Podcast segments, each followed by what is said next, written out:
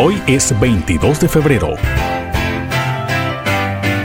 Un día como hoy de 1733 nació George Washington, presidente de Estados Unidos 1789 a 1792, revolucionario de la Guerra de Independencia de los Estados Unidos, considerado padre de la patria.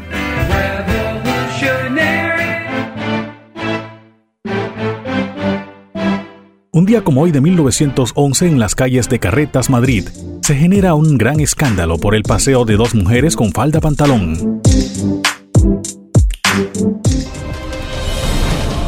Un día como hoy de 1932 nació Edward Kennedy, político estadounidense, senador por espacio de 47 años, hermano del expresidente John F. Kennedy. En 1939 murió Antonio Machado Ruiz, poeta español. Perteneció al movimiento modernismo.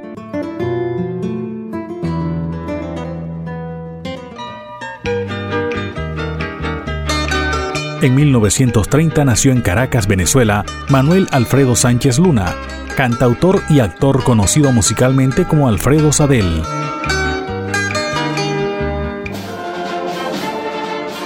Un día como hoy de 1946 nació en Cartagena Rodrigo Valdés, boxeador, conocido como el Rocky Valdés. Fue dos veces campeón mundial de pesos mediano, célebre por ser rival de Carlos Monzón. Murió en la ciudad de Cartagena el 14 de marzo de 2017.